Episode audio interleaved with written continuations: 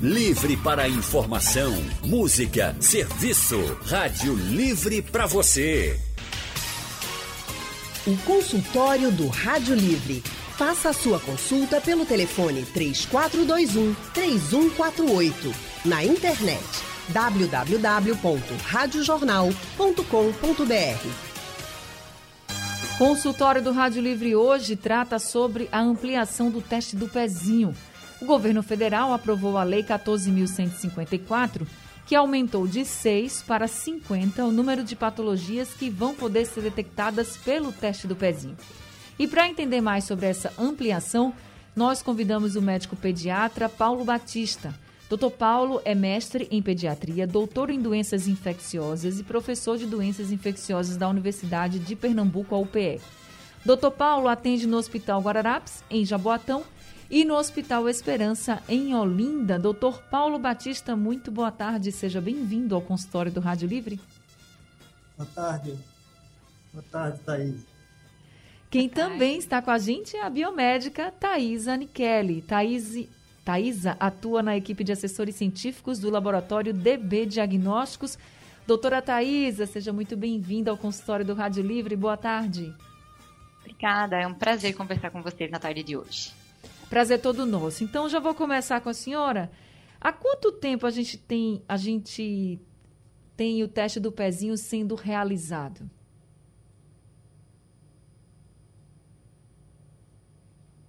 Thaisa, tá me ouvindo? Falhou. Você pode repetir, fazendo favor? Sim, sim. Há quanto tempo o teste do pezinho é realizado aqui no nosso país? Muito bem. A gente tem o teste do pezinho sendo realizado desde a obrigatoriedade pela lei é, 869, é, a partir da, da, do Estatuto da Criança e do Adolescente. Né? Ele preconiza alguns testes que são obrigatórios. Claro que teve essa ampliação que aconteceu no, no mês passado, a gente vai conversar um pouquinho a respeito, mas ele é um teste obrigatório em todo o território nacional e é muito importante para a saúde das nossas crianças. É verdade, muito importante mesmo. Inclusive, eu queria até tirar uma dúvida. Por que o é o teste do pezinho, assim, para identificar essas patologias? Por que tem que ser o sangue do pé do bebê? Obrigatoriamente, não, não precisa ser o teste do pezinho. O que acontece é que o pezinho é, é da bebê tem muito vaso sanguíneo, então fica mais fácil coletar o sangue. Então, furinho com agulha, mas alguns locais já fazem, pega uma veiazinha na mão dele, alguma, e pega, vai fazendo gota a gota e vai pingando nos espaçozinhos do papel. Então né? quer dizer que Mas... se uma mãe chegar com um bebezinho recém-nascido e disser assim, ah, não vai ser o sangue do pezinho, não, vai ser do braço, da mão, não tem problema. Pode ser.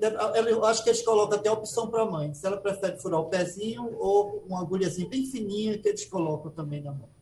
Doutor Paulo. Isso aí depende. Ô, doutor Paulo, e qual o período que a mãe precisa levar o bebê para fazer o teste do pezinho? Olha, é, como esse teste é, às vezes pega muitas substâncias que, que vêm da alimentação e não são digeridas pelo organismo, e por isso que causam doenças, então é ideal que a criança já tenha cerca de três dias, né, que ele já tenha se alimentado a quantidade razoável, e o ideal é entre três e cinco dias. Porque quanto mais precoce essas doenças forem descobertas, quanto mais precoce iniciar o tratamento, né, mais cedo iniciar o tratamento, é maior qualidade de vida que essa criança vai ter. Ela pode ter uma vida praticamente normal. O Thaisa, e a lei foi sancionada, mas já está valendo? A gente já tem o teste do pezinho, assim, com tantas doenças sendo, podendo ser diagnosticadas e detectadas? Isso, a gente teve o texto da lei, né, a PL, que deu origem a essa lei, que sa saiu na, no mês passado, mas ela ainda não, não está em execução, né? ela é composta por cinco, cinco etapas e a gente vai começar a realizar essa primeira etapa num período de um ano. Uh, os exames contemplados nessa primeira etapa, eles já são os, os exames preconizados no escopo do PNTN, Né? É, existe aí uma importância que todos os municípios eles é, se adequem a esses exames. É, nem todos os municípios, infelizmente, conseguem atender essa necessidade. Né? Eu vi que recentemente houve uma denúncia no Tocantins, por exemplo, que os testes básicos não conseguiriam ser atendidos pela né, para esse benefício do, das crianças. Né? Então, eu, eu acredito que a primeira etapa do teste do pezinho ela serve justamente para todos os municípios se adequarem aí sim começar a, a, a essa rede de organização né, para os demais estados e municípios. Consultório do Rádio Livre hoje falando sobre a ampliação do teste do pezinho. Ontem foi o Dia Nacional do Teste do Pezinho, um teste que é bastante importante para os bebês nos primeiros dias de vida. Já pode detectar detectar algumas doenças, algumas patologias que os bebês podem ter. Então, é muito imprescindível que as mães dos bebês recém-nascidos não deixem de fazer esse teste do pezinho nos seus filhos. Ele é essencial para a saúde do seu bebê. E nós estamos conversando com o médico pediatra, Dr. Paulo Batista, e também com a biomédica Thaisa Nikeli. Quem está ao telefone com a gente é o nosso ouvinte, o Jaziel de Beberibe. Jaziel, muito boa tarde para você. Seja bem-vindo ao consultório. Boa tarde, Ana. Ana, veja, isso é uma vergonha, Ana, porque só agora vem liberar isso aí para as crianças, né? E eu vou dizer uma coisa a você, viu, Ana? Não é falta de dinheiro, não, porque eu escuto o doutor João Veiga dizer aí direto na rádio com Geraldo Freire que o orçamento que é, que é para ser gastado na saúde, às vezes sobra, né? porque eles não sabem nem com que gastar, isso é falta de gestão. Porque, por exemplo, a, a, é, a, Covid está aí, pegou todo mundo de surpresa, e não, não apareceu tanto dinheiro, e aí? Não, não é falta de dinheiro, é falta de gestão para ser gastado e ser usado o dinheiro, e empregar o dinheiro bem, porque saúde, segurança e educação, a gente só tem um papel, porque na prática mesmo a gente não tem. É difícil mesmo, né, Jaziel? Eu entendo totalmente a sua revolta. Agradeço também por você participar aqui com a gente no nosso consultório, você sempre participando aqui com a gente.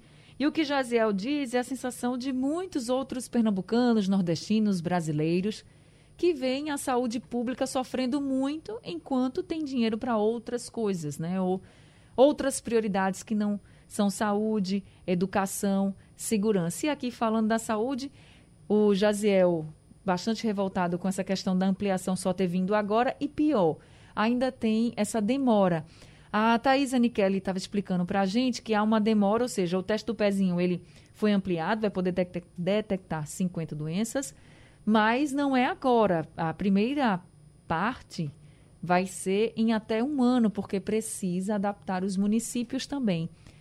É aquela burocracia, aquela coisa lenta que a gente já está acostumada a ver no Brasil, mas que deveria andar mais rápido, de fato, devia ter mais prioridade. Então, continuando falando sobre essas etapas, Thaisa, a primeira etapa vão ser quais doenças que, que vão estar relacionadas para já se, serem colocadas no teste do pezinho? Claro. É, assim como você, eu também é, entendo a indignação do nosso ouvinte, né? É verdade, é, é uma sensação é, de que a gente tem falhas em vários setores, enfim. Só eu queria colocar um dado, porque eu acho que é, com embasamento em dados, a gente tem. É, a gente fica, num, fica mais assertivo no Sim. nosso argumento, né? A gente tem já uma redução de 77% na mortalidade infantil é uma das maiores do mundo, segundo a Unicef, né? Eu acho que é importante a gente dizer é, essa mortalidade é, já foi reduzida, é, a mortalidade para as crianças inferiores a 5 anos. Então, é claro, tem um tra trabalho moroso, demorado, que envol envolve várias áreas, mas é, eu acho muito relevante essa informação e a gente é, é, tornar esse processo mais divulga, divulgado para a população em geral, para que saibam sobre isso, corram é, atrás dos seus direitos, ajudem né, é, os representantes a intercederem por nós nessa, dessa maneira. Né? Vamos lá, vamos para a tua pergunta. Na primeira etapa, a gente já vai contemplar segui as seguintes análises: fenilcetonúria, hipotireoidismo congênito, doenças falciformes, uh, fibrose cística, hiperplasia, deficiência de biotinidase e agora a última que entrou, a toxoplasmose congênita. Essa, essas são as doenças englobadas na primeira etapa, né? Ainda a gente tem mais quatro etapas depois dessa. Certo. E aí eu queria passar para o doutor Paulo para a gente poder traduzir um pouquinho sobre o que são essas doenças, né? A Thaisa falou sobre a Fitness como é o nome? O nome é bem difícil de dizer. Fenilcetonúria. Isso. Eu não vou nem me arriscar a falar, porque eu sei que eu vou errar.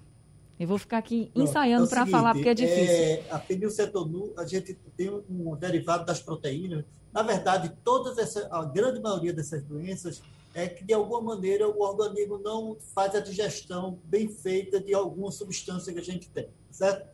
Então, no caso da fenil, a fenil, é, fenilalanina, ela não é bem digerida.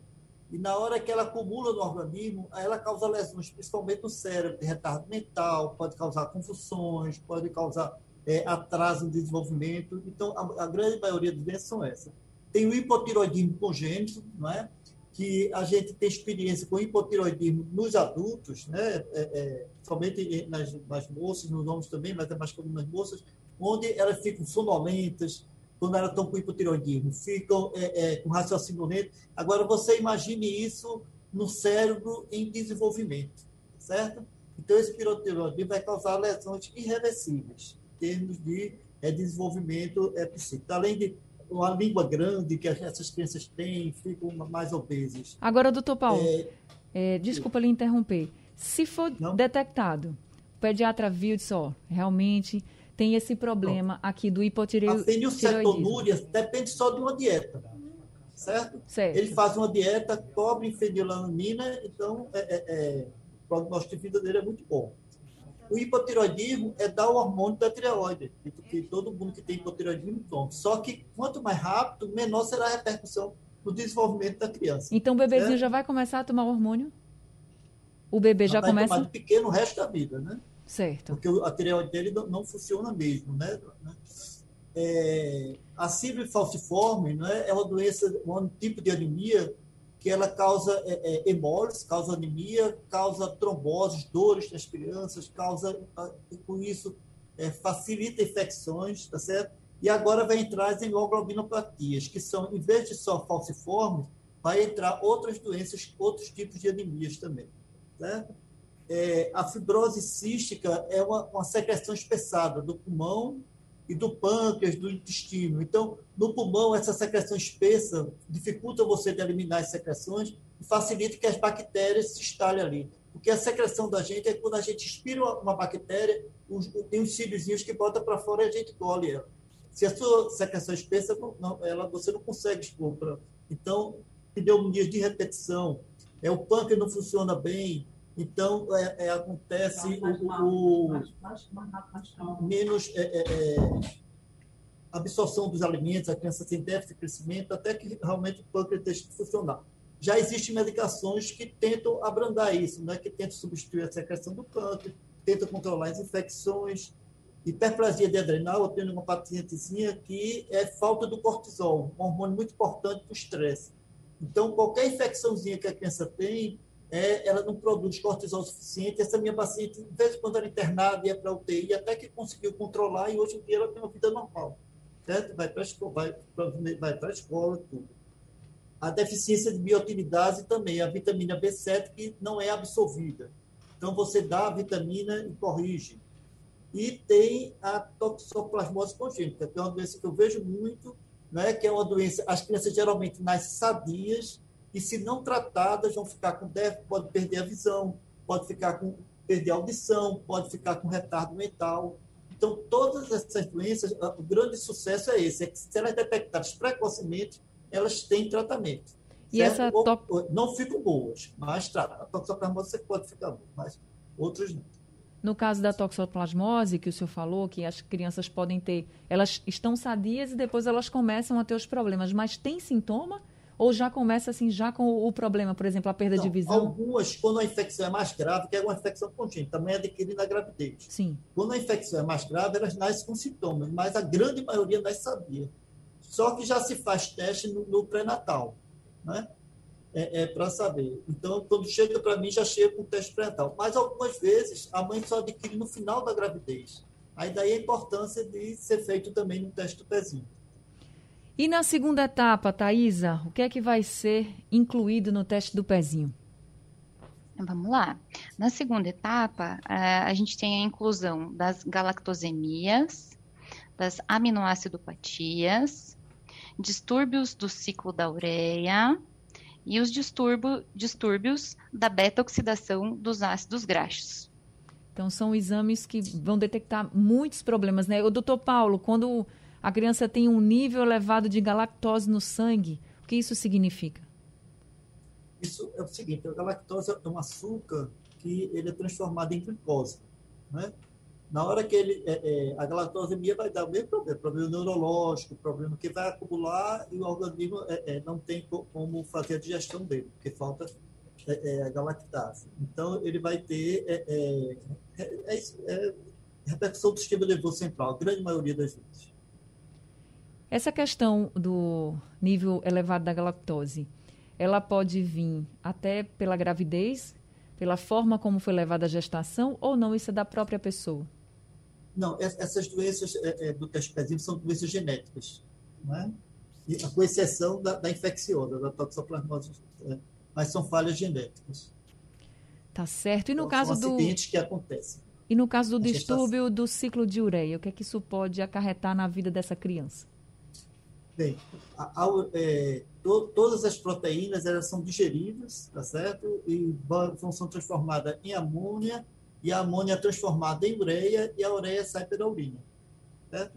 Na hora que você não consegue transformar essas proteínas em ureia, então essa amônia vai se acumulando e vai dando. É o que acontece que a gente vê alguns pacientes com hepatite grave, muito grave. Essa, a ureia vai se acumulando no cérebro, aí vai dando uma letargia, pensa até que entra em coma e pode ir a óbito. Né?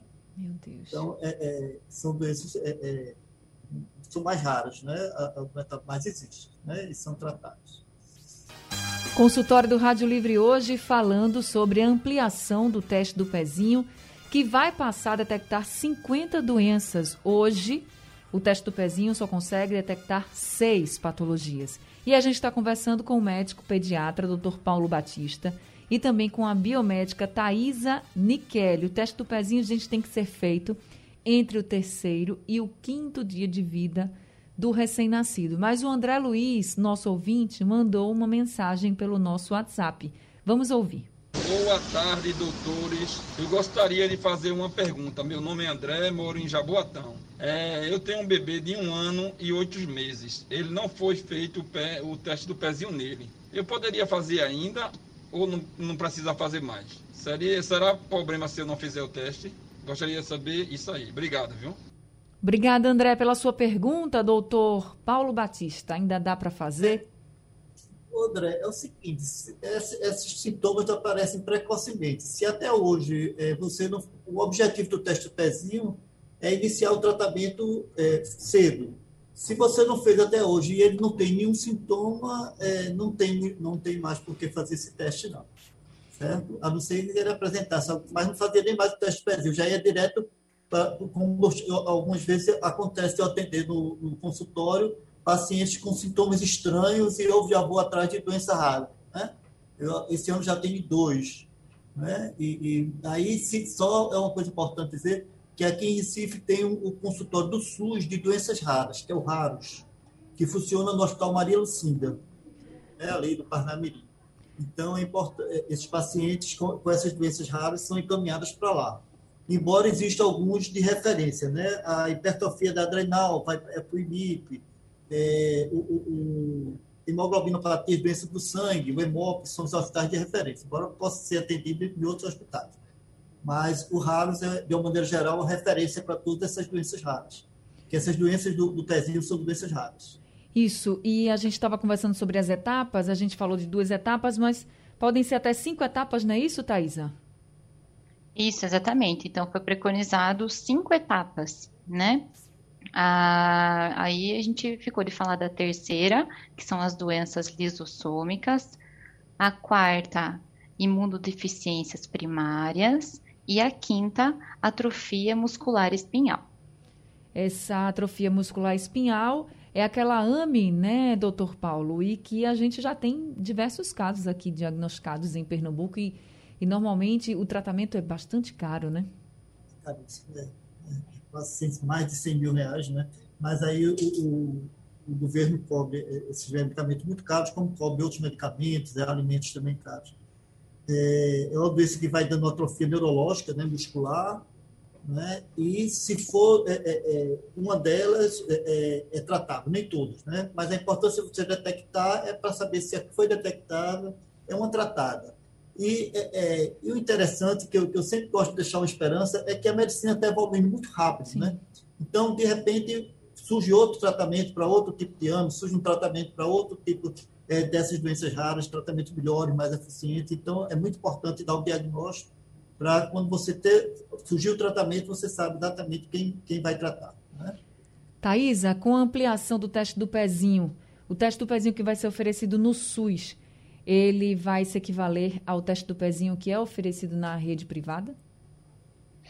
É muito importante falar sobre isso. É, alguns testes do pezinho é, da rede particular, por exemplo, que nós fazemos aqui no laboratório, é, eles são diferentes daquilo, daqueles preconizados pelo SUS, que eles colocam como testes básicos, né?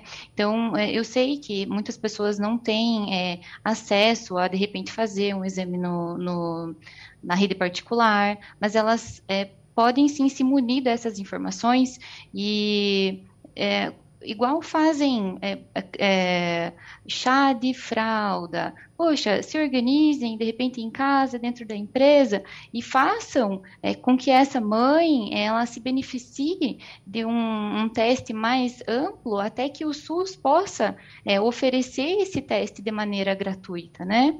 Mesmo com, esses, com essas 50 doenças, a gente não consegue ainda chegar no mesmo patamar do teste do pezinho do, da rede particular.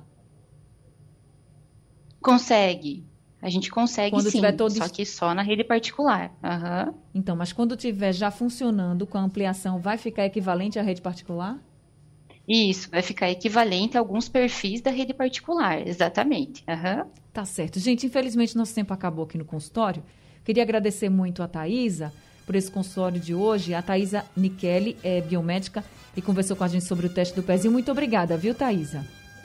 Eu que agradeço pela oportunidade, pelo espaço. Espero que a gente consiga divulgar sobre o assunto, que o pessoal se interesse, que saiba como procurar e se vocês precisarem, o DB fica à disposição.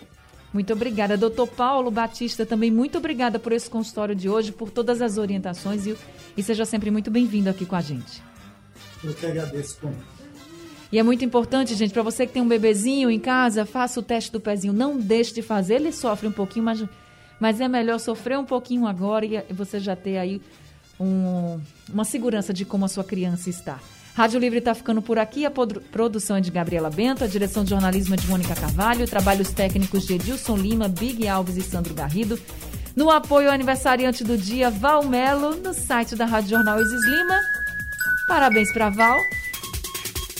Sugestão ou comentário sobre o programa que você acaba de ouvir, envie para o e-mail ouvinte@radiojornal.com.br ou para o endereço Rua do Lima 250, Santo Amaro, Recife, Pernambuco.